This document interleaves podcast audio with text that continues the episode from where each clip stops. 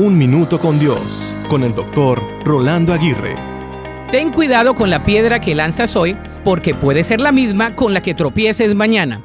El juzgar no es una buena práctica porque pronto se arrepiente el que juzga apresuradamente. Si somos dados a juzgar a los demás es porque temblamos por nosotros mismos. En general juzgamos más por lo que vemos que por la inteligencia, pues todos podemos ver, pero pocos comprendemos todo lo que vemos. Como dicen, las apariencias engañan. Hay una realidad en cuanto al juzgar. Es mucho más difícil juzgarse uno mismo que juzgar a los demás. Si logramos juzgarnos correctamente, seremos verdaderamente sabios. Lo más fácil es lanzar la piedra al hablar, desmeritar o actuar en contra de otros solo por juzgar de manera repentina.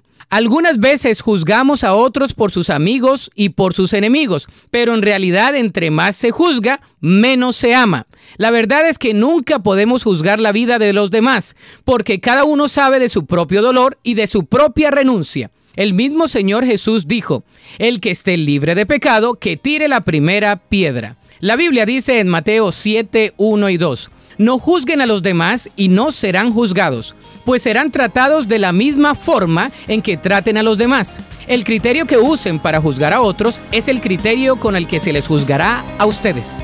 Para escuchar episodios anteriores, visita unminutocondios.org.